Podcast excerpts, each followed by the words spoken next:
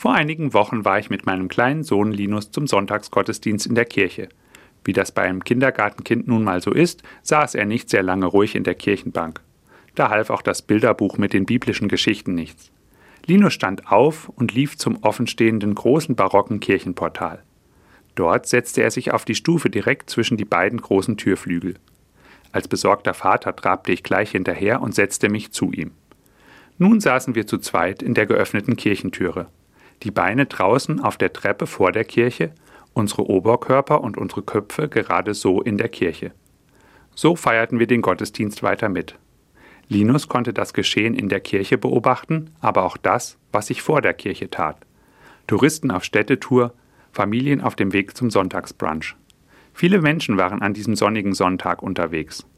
Und allen erklärte Linus freudestrahlend: Wir sind hier beim lieben Gott. Magst du auch mal reinkommen? Was für eine tolle Einladung. Linus hat es hinbekommen und die offenen Kirchentüren mit seinen Worten sprechen lassen. Viele blieben stehen, verweilten einen Augenblick und schauten uns lächelnd und freundlich zu, ehe sie weiter ihres Weges gingen. Und während Linus die nächsten Passanten freudestrahlend einlud, kam mir das Wort Jesu aus dem Johannesevangelium in den Sinn. Ich bin die Tür.